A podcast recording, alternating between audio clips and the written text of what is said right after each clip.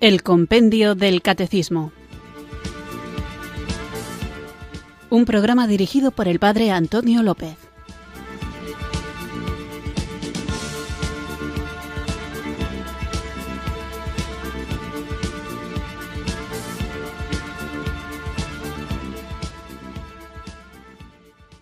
Muy buenas tardes, queridos oyentes de Radio María. Recibido un cariñoso saludo desde Irurzun, en Navarra, quienes sintonizáis una tarde más esta emisora de la Virgen, esta radio que cambia vidas, Radio María, para escuchar el programa El Compendio del Catecismo, nuestra cita diaria con la formación estamos tratando un tema que es muy importante y especialmente en esta emisora de radio, en esta radio que es de la Virgen y precisamente el tema del que estamos hablando es la devoción a María, el papel que la Virgen juega en la historia de la salvación y en la Iglesia. La veneración a la Virgen es una práctica muy importante para nosotros los católicos. Ella tiene una importancia extrema como Madre de Dios. Ella es el instrumento, el recipiente a través del cual Dios se hizo hombre. Sin embargo, desafortunadamente, existe una acusación fruto de la confusión y la mala formación, sobre todo por parte de otras sectas cristianas, otros grupos cristianos, de que los católicos adoramos a María o que adoramos a los santos. Y este es un conflicto que ha existido durante siglos, ya que, según la Escritura, el honor y la adoración deben ser otorgados solo a Dios y adorar a María sería una violación directa del mandato de adorar únicamente a Dios. Pero esta confusión brota de, como digo, la mala formación, porque los católicos nunca hemos visto a María como una diosa, nunca hemos equiparado a la Virgen con Dios. Es verdad que le dirigimos oraciones y peticiones, pero lo hacemos confiando en su intercesión la naturaleza de la oración de intercesión es que una petición que dirigimos a una persona se la ofrecemos por mediación, por la intervención de alguien que presente esas intenciones al Señor. Y es Dios el que obra los milagros y es Dios el que, por medio de María, recibe nuestras oraciones. A la Virgen María, en la oración que estoy seguro de que todos recitamos decenas de veces al día el Ave María, le pedimos que ruegue por nosotros. No pedimos a la Virgen que conceda nuestros deseos, sino que ruegue por nosotros. Durante mucho tiempo se creyó que sólo las oraciones de intercesión de una persona que estuviera ya en el cielo podría presentar ante el Señor esas oraciones. María es la Virgen Inmaculada que está llena del amor de Dios, que en su seno da carne al Verbo Divino y no pierde por ello su virginidad. Ella es el ejemplo vivo del bien que Dios puede hacer si la gente le obedece y si da a luz, si hace carne la palabra de Dios. Y esto, precisamente por la especial y única vocación y misión de María en la historia de la salvación, la convierte en alguien muy especial. Los católicos no creemos que María sea la fuente de la divinidad de Cristo, sino más bien la sierva del Señor mejor dispuesta, aquella que de una manera más perfecta ha traducido, ha hecho vida esa compasión de Dios, aquella que después de Cristo mejor se ha sometido a la voluntad del Padre. Nosotros confesamos que María es concebida sin pecado original, precisamente por su especial vocación. Solo un individuo, una persona sin pecado, podía ser adecuada para recibir a Cristo. Además, María apoya también el papel de la mujer en la iglesia. Cuando a veces se acusa a la iglesia de machismo, se olvida a quienes lanzan estas acusaciones de que la figura humana más importante que tenemos los cristianos, los católicos, es precisamente la figura de una mujer, porque Jesucristo es ciertamente humano, es ciertamente hombre, pero también es Dios. María, sin embargo, es solo humana, es mujer sierva, madre, que vive libre de pecado y que obedece a lo que Dios le pide que haga, cooperando de una manera necesaria en la historia de la salvación. Imitar a María supone que las mujeres asuman un papel de auténtico liderazgo en la vida espiritual de la Iglesia. Nosotros, los católicos, tratamos de vivir una relación personal con María, porque ella, ya lo hemos visto, es madre de todos. Ella lleva al Padre, lleva a su Hijo Jesucristo y lleva al Espíritu Santo las grandes preocupaciones de nosotros, sus hijos. Las oraciones por intercesión de María las dirigimos con esa seguridad con la que un hijo acude a su madre cuando se siente necesitado, cuando está herido, cuando ha caído, cuando necesita apoyo, cariño, ternura, pues ahí donde un niño acude a su madre, nosotros acudimos a nuestra Madre del Cielo, porque estamos convencidos de que su compasión y su amor en Cristo nunca nos van a dejar desamparados. Vamos a invocar a aquella que se dejó fecundar el Espíritu Santo para que el Espíritu Santo también haga vida en nosotros y podamos ser reproducción exacta de la vida del Evangelio como lo ha sido de manera única y sigue siéndolo todavía hoy nuestra Madre del Cielo, la Santísima Virgen María. Comencemos pues invocando el don del Espíritu Santo por mediación de María.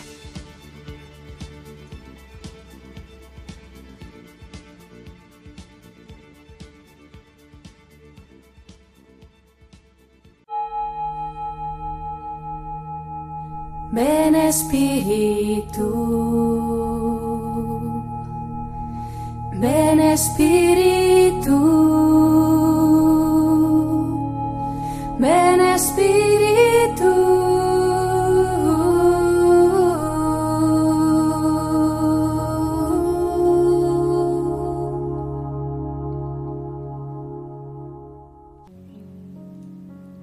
Oh dulce Virgen María, mi augusta soberana, mi amable Señora, mi tierna y amorosa Madre, dulce Virgen María, he puesto en ti toda mi esperanza y no seré en nada confundido. Dulce Virgen María, creo tan firmemente que desde lo alto del cielo vos veláis día y noche por mí y por todos los que esperan en vosotros, y estoy tan convencido de que jamás faltará nada cuando se espera todo de vosotros, que decidí vivir para mí el futuro sin ninguna aprensión y descargar completamente en ti todas mis inquietudes. Dulce Virgen María, tú me has establecido en la más inquebrantable confianza.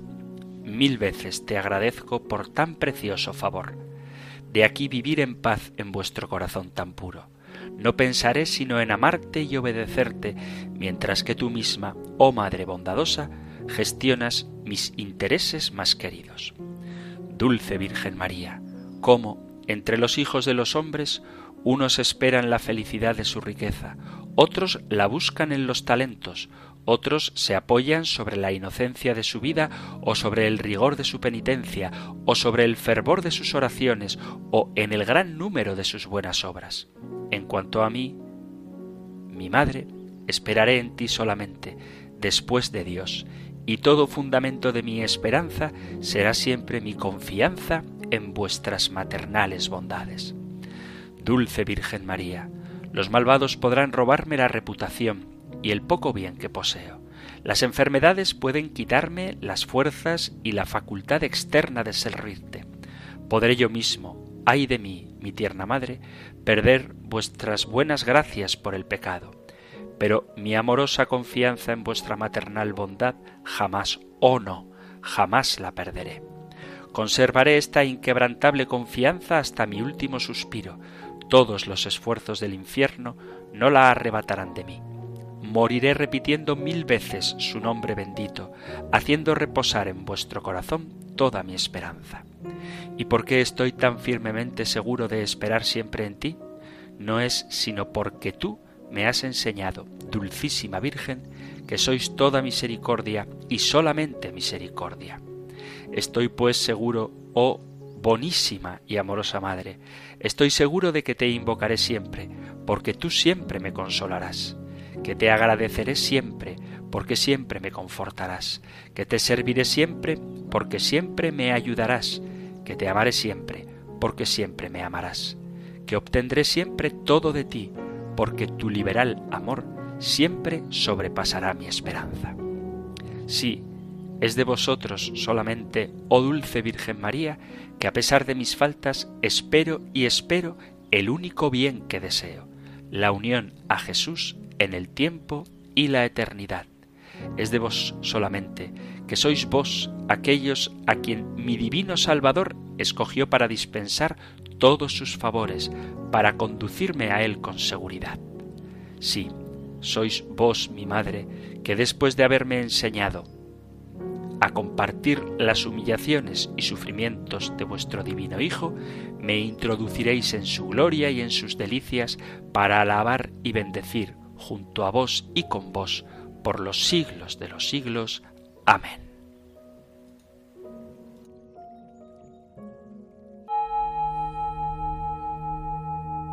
Ven Espíritu,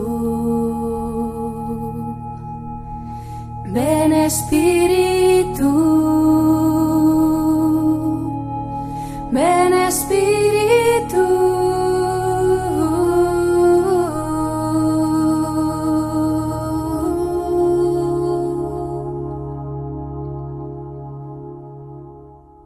Vamos allá con nuestro nuevo programa, después de haber invocado a la Virgen María y al Espíritu Santo por su mediación con esta oración de San Bernardo, que es muy parecida a la oración de abandono preciosa de San Claudio la Colombier.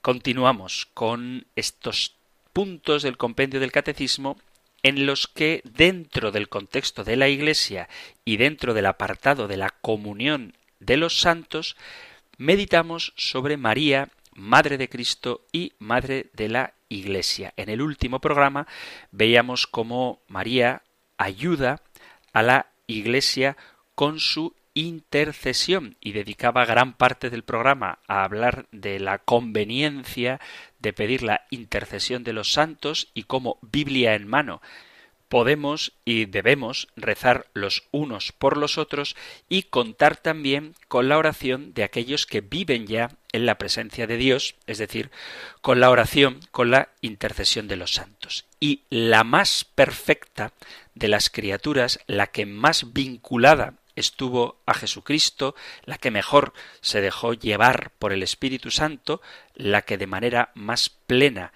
glorificó a Dios es la Santísima Virgen María, y por eso ella tiene un lugar especial en el cielo y puede interceder por nosotros de manera muy poderosa. Continuamos con la siguiente pregunta del compendio que encontráis en el Catecismo Mayor en el punto 971. Nosotros escuchamos ahora la pregunta 198 del compendio del Catecismo. Número 198 qué tipo de culto se rinde a la Virgen María. A la Virgen María se le rinde un culto singular que se diferencia esencialmente del culto de adoración que se rinde solo a la Santísima Trinidad. Este culto de especial veneración encuentra su particular expresión en las fiestas litúrgicas dedicadas a la Madre de Dios y en la oración mariana, como el Santo Rosario, compendio de todo el Evangelio.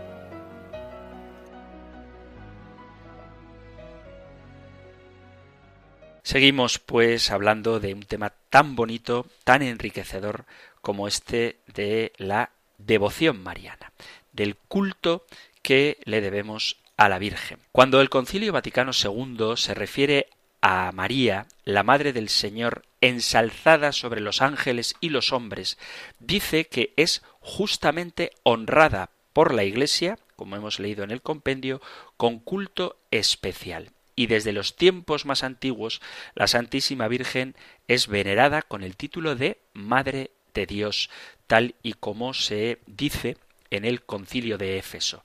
Ha crecido maravillosamente el culto del pueblo de Dios hacia María en veneración y en amor, en invocación e imitación, de acuerdo con las palabras proféticas.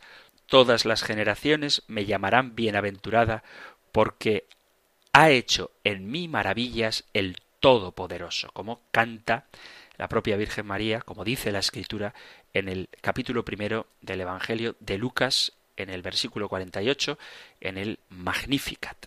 La Iglesia nos enseña que la vida cristiana se manifiesta en donación y entrega a María como respuesta confiada a su amor de madre. Es la dimensión mariana del discípulo de Cristo. Y con esta expresión de dimensión mariana de un discípulo de Cristo se manifiesta que la entrega a la Virgen se hace presente de un modo constante y permanente como espiritualidad mariana testimoniada en la devoción y en el culto. Y es un signo de piedad o relación filial que nos une a María. Cuando se quiere profundizar en el conocimiento de lo que es de verdad el culto mariano, es preciso recordar que se trata de una forma de veneración a la Virgen que proviene de raíces profundas en la palabra de Dios revelada y en sólidos fundamentos dogmáticos. La consecuencia lógica de la verdadera fe de la Iglesia es que el culto mariano se manifiesta a lo largo del tiempo como devoción a María, la Madre del Señor, y una de las expresiones más generalizadas del culto con que el pueblo creyente expresa a Dios su gratitud y su alabanza. De este culto que la Iglesia tributa a la Virgen María puede afirmarse, al igual que de la devoción mariana, que se trata siempre de referirnos al Señor a Dios que en María se hace presente de una manera especial y que ella nos lo recuerda, ya que ella es la imagen que reproduce a Cristo en el corazón humano y la refleja haciéndola perceptible en la contemplación del corazón. Basados en la enseñanza de la Sagrada Escritura, rendimos culto a la Virgen manifestando una forma de piedad y devoción a la Madre del Señor que nos ayuda a avanzar por el itinerario de la fe siguiendo el ejemplo y los pasos de María. La Iglesia, el Concilio Vaticano II, nos marca las líneas precisas que ha de seguir el culto a la Virgen y cuánto significa para la propia vida de la Iglesia. Cristo, que está siempre presente en ella, asocia consigo de modo permanente a su Iglesia para que Dios sea glorificado y que los hombres seamos santificados, lo que realiza de un modo particular en la celebración litúrgica cuando asocia consigo a su esposa la Iglesia que invoca a su Señor y le da culto al Padre Eterno. En este culto de la Iglesia, María es honrada de un modo especial porque siempre ha existido justa y merecidamente esta devoción de todo cristiano a la Madre del Señor. El culto a la bienaventurada Virgen María tiene su razón última en el designio insondable y perfectamente libre de Dios, que es amor y lleva a cabo todo según su plan de amor. Ella amó a la Virgen y, vuelvo a citar el Magnificat, realizó en ella grandes maravillas. La amó por sí mismo, la amó por todos nosotros, se la dio a sí mismo como madre y en la cruz nos la dio como madre a todos nosotros. Por eso el culto, bien entendido, expresa la forma en que se manifiesta la virtud de la religión en la que el hombre testimonia y reconoce la grandeza de Dios y su dominio sobre todo cuanto existe, y la relación personal que une a Dios mismo con el hombre. Este reconocimiento interior y vital por parte de las personas que decidimos seguir a Jesucristo, quienes le hemos conocido y le amamos, se proyecta externamente mediante signos y palabras que están relacionados íntimamente con la diversidad de culturas en las que cada pueblo se expresa y que forman parte de sus peculiaridades distintivas. Cuando, con independencia de la cultura particular, el culto cristiano se vive, tiene una característica que lo distingue de otras manifestaciones culturales y que lo une a todos los cristianos, ya que el centro es la relación trascendente del hombre con Dios, el Dios revelado, el Dios y Padre de nuestro Señor Jesucristo, el Dios uno y trino que Cristo nos ha dado a conocer con su vida y que ha plasmado el Espíritu Santo en el Evangelio, enseñándonos a dirigirnos a Él como un Padre. El objeto del culto, por lo tanto, precisamente por la unidad que hay en la Santísima Trinidad, es ciertamente el Padre y también Dios Hijo y Dios Espíritu Santo. Dios Hijo es el Verbo hecho hombre, el Hijo único del Padre, hecho hombre y nacido de la Virgen María, como rezamos en el credo. La unión entre la persona divina del Verbo y la naturaleza humana se realiza en lo que llamamos la unión hipostática. Y en ese nombre de unión hipostática se expresa la existencia de la persona divina en la naturaleza humana en una unidad perfecta e imposible de definir por parte del hombre. Esta persona en la unidad de su doble naturaleza, humana y divina, es Jesucristo. Su condición humana adquiere la excelencia divina propia de la divinidad del Verbo. Y por esa divinidad nosotros adoramos y rendimos culto a Jesucristo como verdadero Dios que es. Al hacerse esta unión hipostática, esta unión entre la naturaleza humana y la divina, en la persona de Jesucristo, toda la humanidad queda dignificada, queda de alguna manera deificada, sin confundirse entre sí las dos naturalezas, humana y divina, en la única persona de Jesucristo. Todo esto que puede parecer que no tiene nada que ver con la Virgen María es muy importante porque es el fundamento teológico del culto que nosotros rendimos a la Virgen. Entonces, el objeto, el término directo de nuestra adoración, de nuestro culto a Dios, es el Padre por Jesucristo en el Espíritu Santo. Por eso nosotros adoramos al Dios uno y trino, porque en Cristo tiene su origen y eficacia, en Cristo haya plena expresión y por medio de Cristo conduce en el Espíritu Santo al Padre. En Jesucristo tenemos la plenitud del culto divino.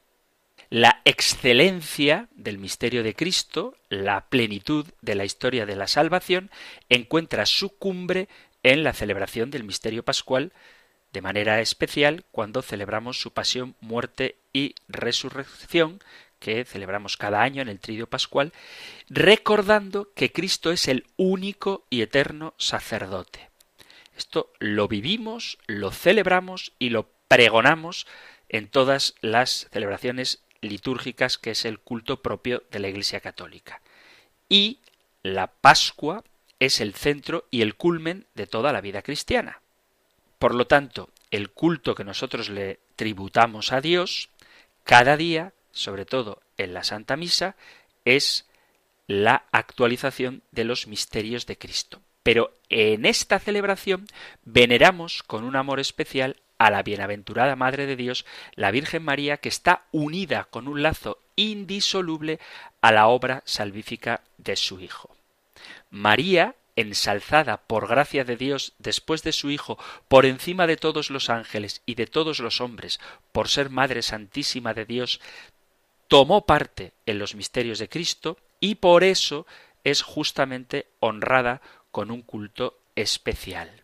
Por lo tanto, la piedad mariana se integra en la realidad misma de la vida litúrgica de la Iglesia como un elemento intrínseco del culto cristiano. Culto y piedad mariana manifiestan la veneración a María y el reconocimiento incesante de quien es la Madre de Dios y Madre de todos los hombres. Por eso, en él, en este culto, se hace presente la adoración a Dios Padre nuestro. El culto que rendimos a María es un culto muy especial, pero es infinitamente inferior al que a Dios se le debe, pero es superior al que le tributamos a los ángeles y a los santos.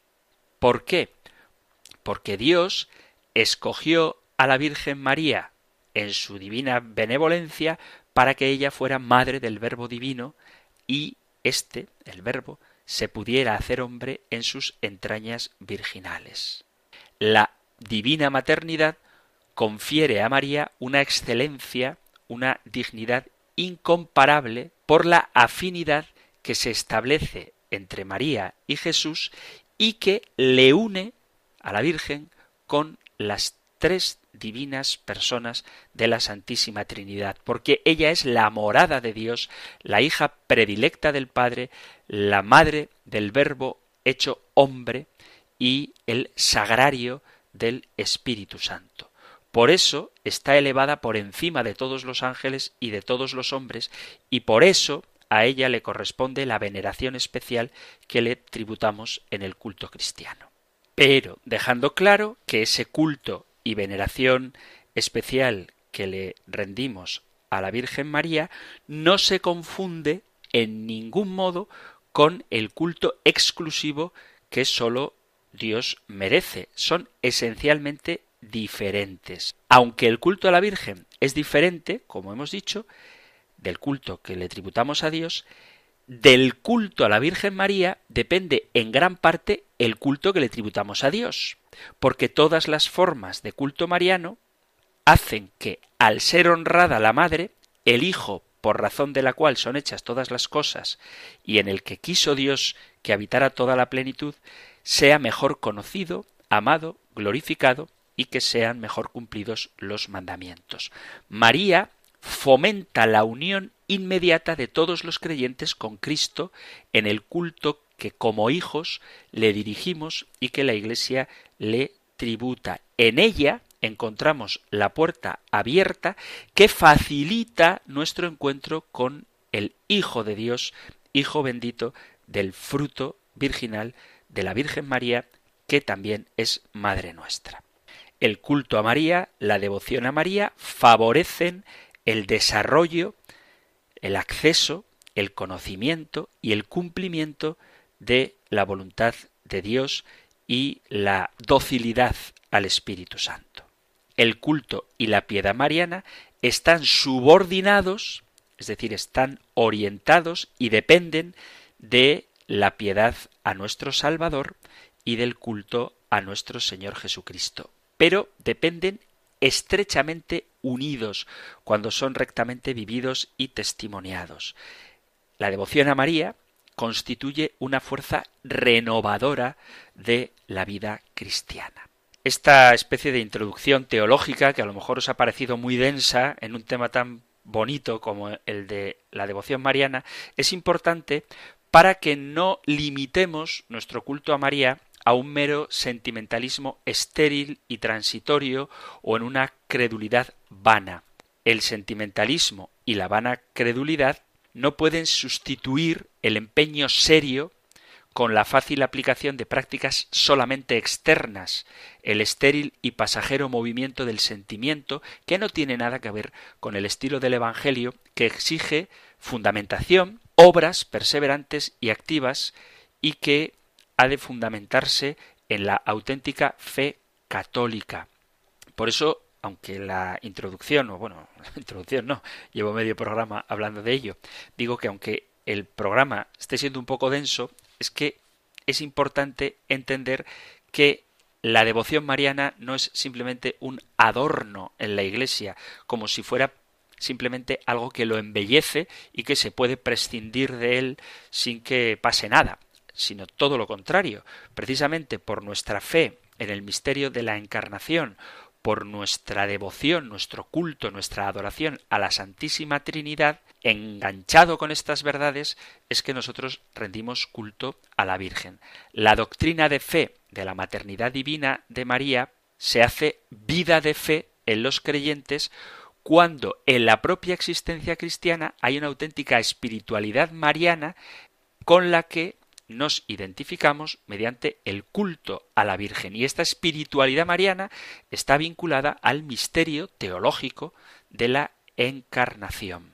Y precisamente cuando nos metemos a fondo en el misterio de la encarnación, comprendemos la grandeza de la figura de María. Y por lo tanto, cuando esto se vive desde las raíces teológicas, no meramente emocionales, podemos lanzarnos sin temor a exagerar el culto a la Virgen, porque la verdadera devoción mariana nunca puede oscurecer ni disminuir el culto de adoración que le debemos al Verbo encarnado en su seno, ni al Padre y al Espíritu Santo, porque María es nuestra Madre y nuestro modelo en orden a la gracia.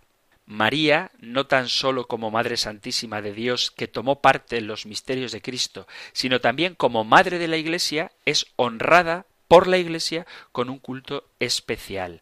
En el misterio de la maternidad proclamamos a la Virgen como Madre de la cabeza y Madre de los miembros. La sentimos cercana y desde esta cercanía se nos hace más fácil abrir el corazón a la gratitud y a la confidencialidad con ella. De ahí que la veneración a la Virgen tiene que florecer en la espontaneidad del amor en el pecho de sus hijos que quieren ser agradecidos por lo que Dios ha realizado en ella y por la disponibilidad que ella ha tenido para dejarse hacer por Dios, para ser la esclava del Señor.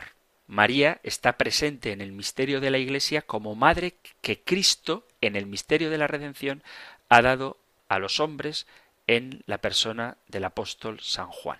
Ella, de alguna manera, se convierte en herencia del hombre. En esta maternidad de María, en el Espíritu, ella acoge a todos sus hijos por mediación de la Iglesia, de la que ella es imagen perfecta, tipo, figura y madre verdadera. Cuando este amor agradecido a la Virgen, nuestra Madre, se enfría o se debilita en nuestro pecho, la veneración a Nuestra Señora se debilita, el culto se trivializa y sus manifestaciones auténticas de piedad sincera desaparecen. Y al perderse esta realidad integradora de la vida verdaderamente cristiana, también la vida cristiana se debilita y muere. Esto lo digo porque a veces uno puede tenerle mucha devoción entre comillas a María, pero desvincularse de Cristo o de la vida cristiana. Por poner un ejemplo trágico, voy a decir, en muchos pueblos se utiliza la devoción mariana para hacer fiestas en las que corren litros de alcohol y fiestas en las que difícilmente María se podría sentir cómoda o donde su hijo sea verdaderamente adorado. Y por eso la devoción mariana tiene que estar estrechamente vinculada al culto a Dios Padre y al cumplimiento de la voluntad de Dios tal y como María lo vivió.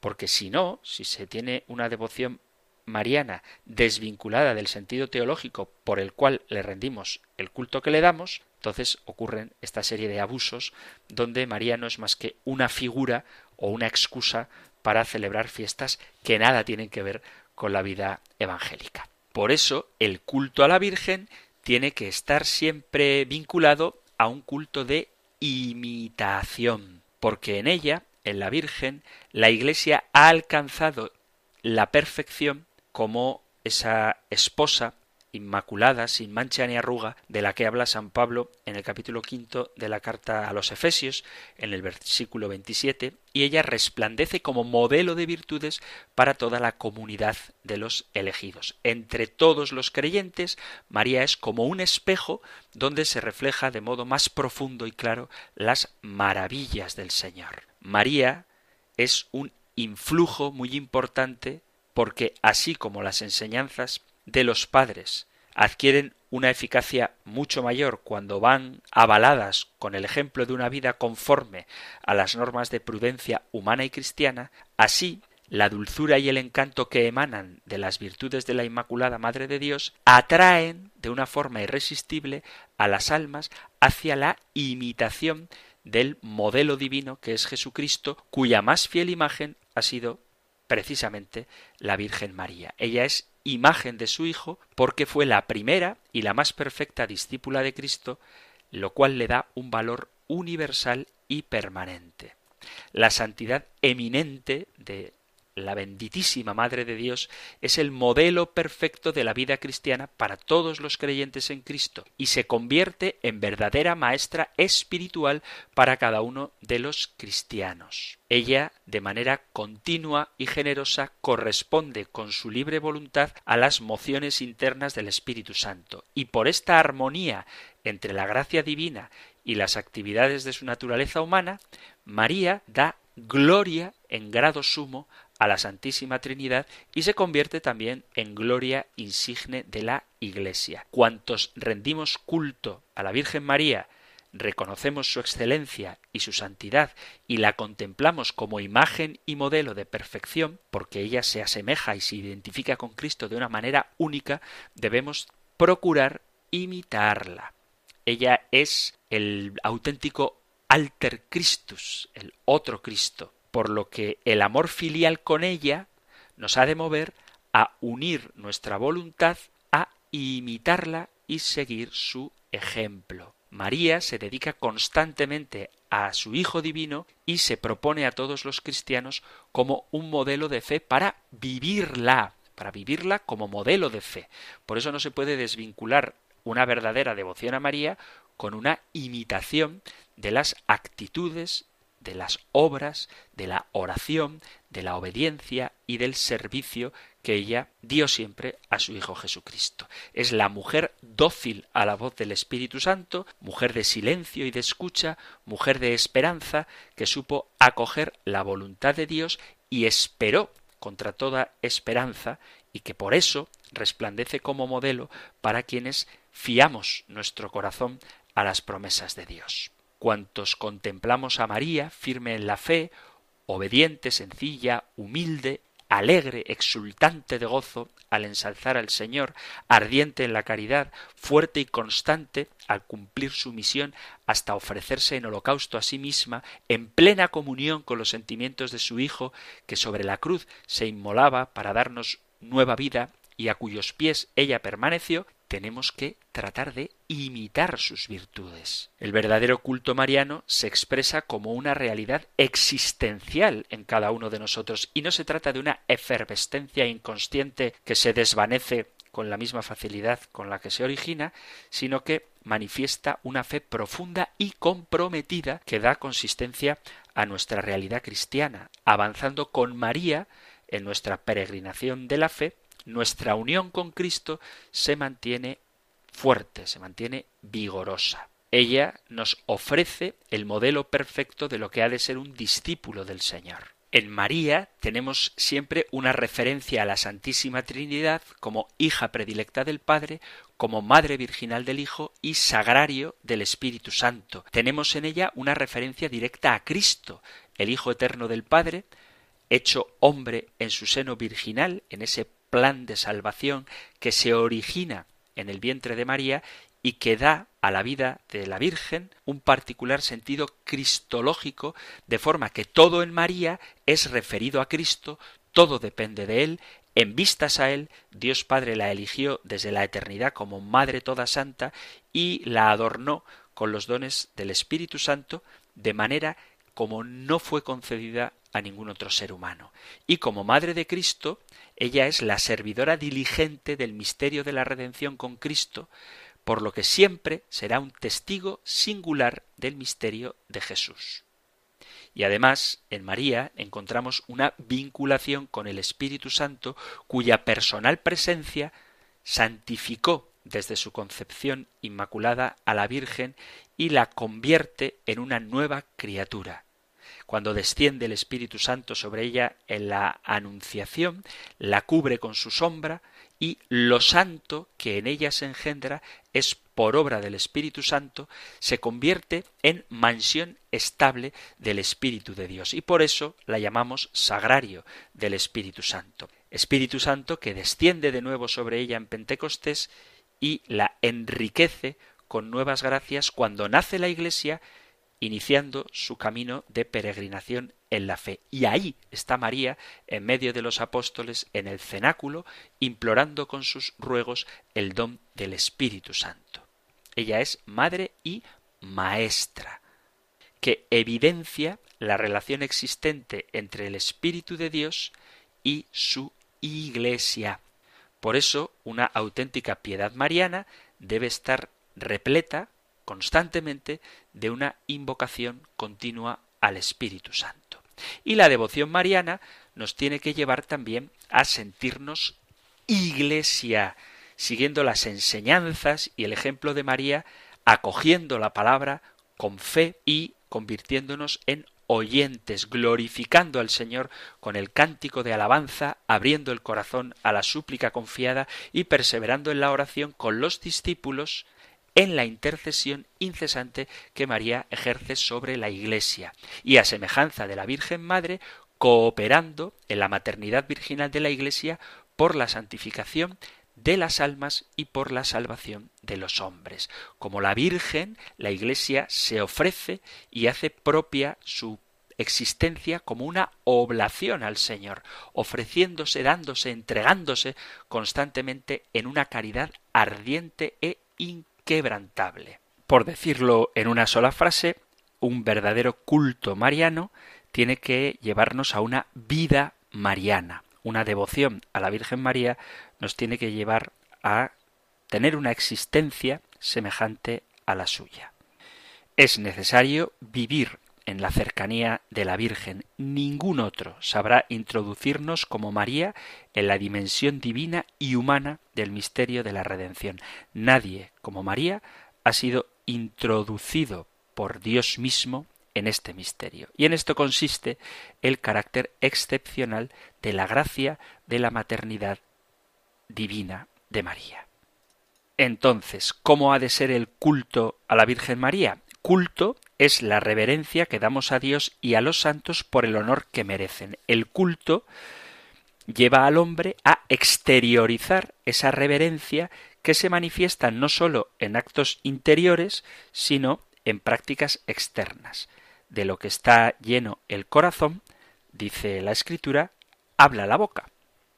Eso dice, por ejemplo, el Evangelio de San Mateo, capítulo 12, versículo 34. De la abundancia del corazón habla la boca. Y también San Lucas, en el capítulo 6, versículo 45, dice eso.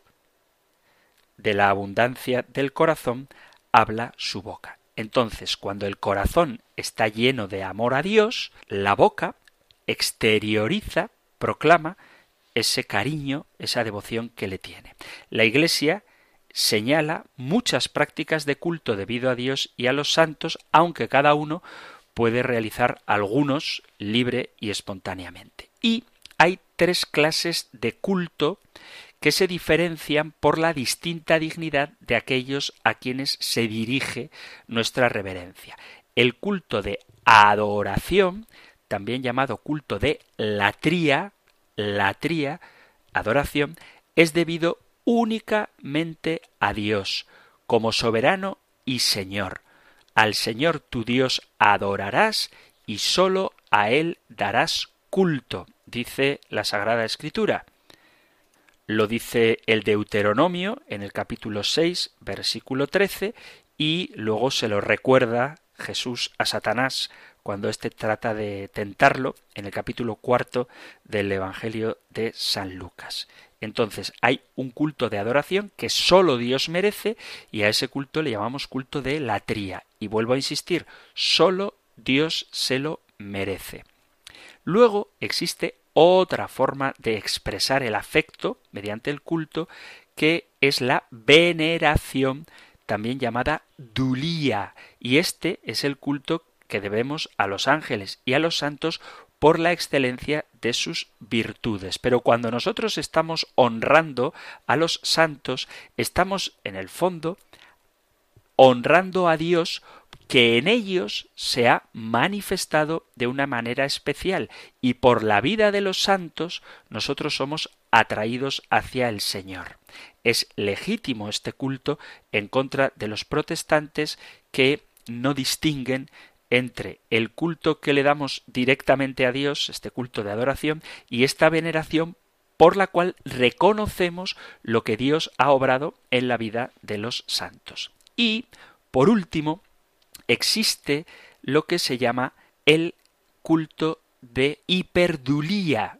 Es decir, si a los santos les tributamos un culto de dulía o de veneración, a la Virgen María le damos un culto de hiperdulía, que podría ser traducido como superveneración, veneración suprema, y es el culto que le rendimos a la Virgen María por su eminente, exclusiva, única, maravillosa, grandísima dignidad de ser la Madre de Dios. Ella merece un culto superior y eminente sobre los otros santos porque es Madre de Dios. Si la Virgen es Madre de Dios y Madre nuestra, si es nuestra intercesora y mediadora ante la Santísima Trinidad, es justo y propio de hijos agradecidos que le correspondamos con un amor entrañable que se manifiesta en un culto especial propio de la Reina del Cielo. Se consideran elementos integrantes del culto a María la veneración, es decir, el reconocimiento de la excelencia que ella tiene y que es el fundamento del culto mariano, que nos lleva a tener una relación con ella como Madre nuestra que es, una veneración que se convierte también en amor. Se desprende del conocimiento íntimo de lo que María es y de lo que ella supone en la vida cristiana de cada hombre. Ella es la madre amable, la madre del amor hermoso. No se puede amar a Cristo sin amar en Él y por Él a quien hizo que Jesús se convirtiera en nuestro hermano.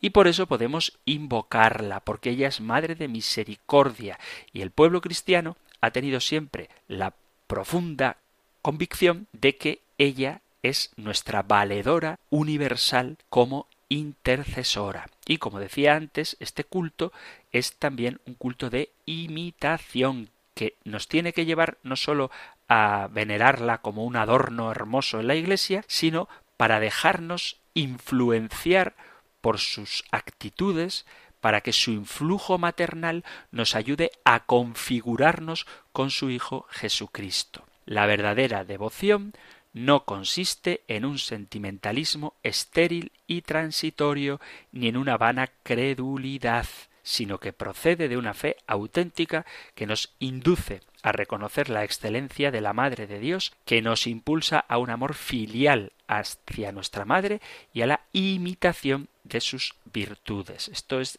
del Lumen Gentium número 67. La Sagrada Escritura nos habla de la veneración a la Virgen cuando el ángel Gabriel la saluda con esa expresión que ya dediqué un tiempito a explicarla, el Dios te salve María, llena eres de gracia, ese saludo, y no es el Dios te salve lo importante, sino el quejaritomene. Acordaos de que significa llena de gracia, pero no en el sentido de hasta arriba de gracia, sino desbordada de gracia, y como esa palabra, quejaritomene, que traducimos como llena de gracia, solo aparece una vez en la Sagrada Escritura en boca del ángel Gabriel, capítulo 1, versículo 28 de San Lucas, dirigido a la Virgen María. Luego también en Lucas, en el capítulo primero, versículo 42, vemos cómo Santa Isabel alaba a María cuando exclama Bendita tú entre las mujeres y bendito el fruto de tu vientre. ¿De dónde a mí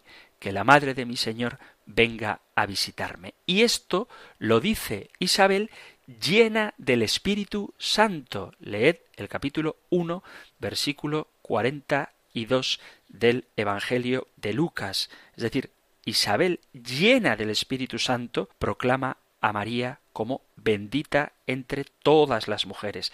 Y es fruto de la acción del Espíritu Santo en ella este canto de alabanza a la Madre del Señor. Leo el versículo 41. del primer capítulo de Lucas. Y sucedió que en cuanto oyó Isabel el saludo de María, saltó de gozo el niño en su seno, e Isabel quedó llena del Espíritu Santo. ¿Y qué dice Isabel llena del Espíritu Santo? Bendita tú entre las mujeres y bendito el fruto de tu vientre.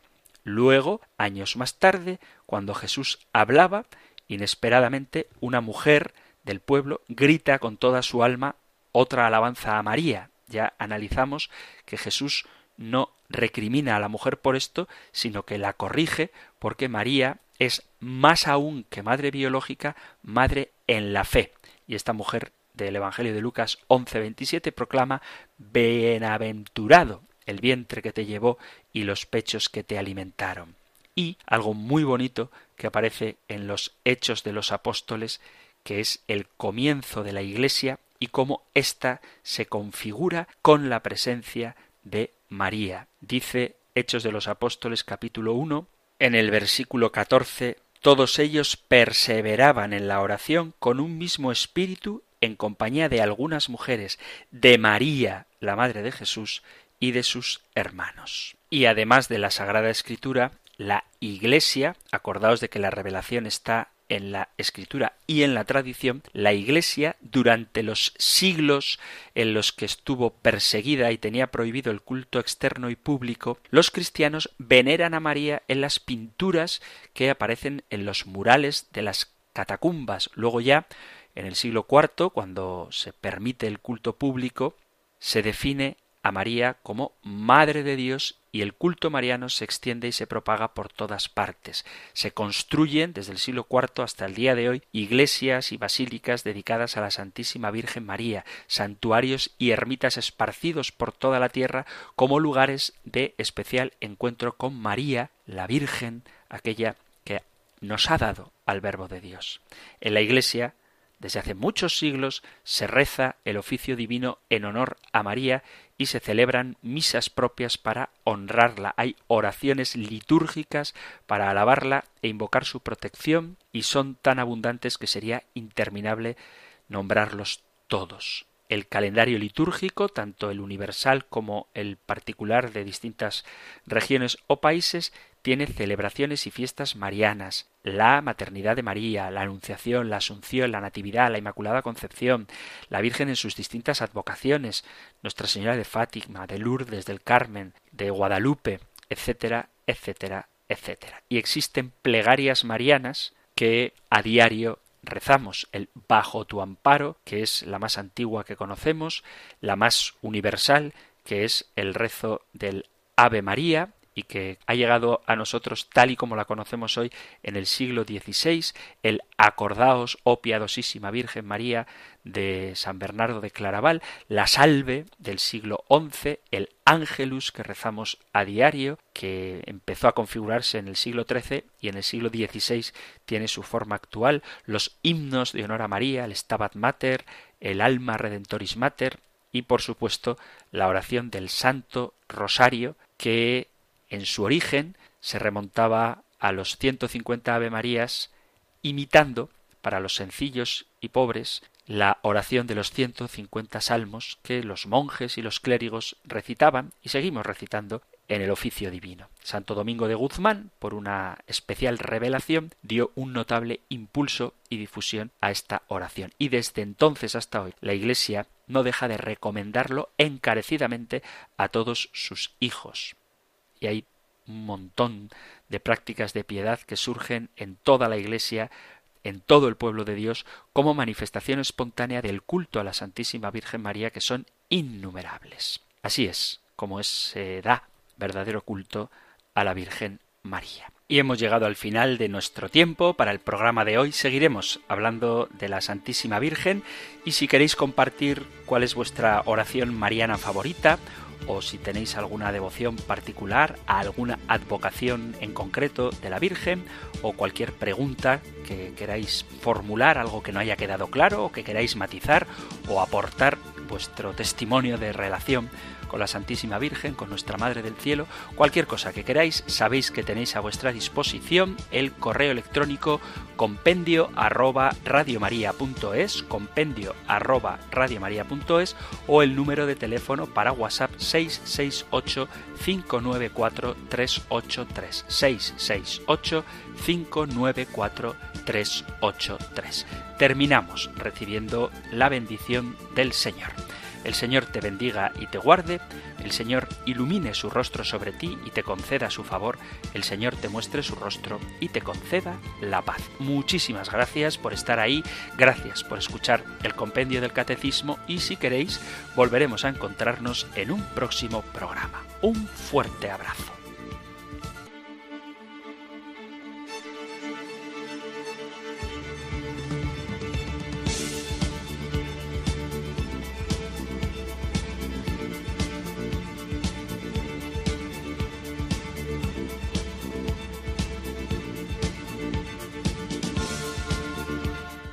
El Compendio del Catecismo. Un programa dirigido por el Padre Antonio López.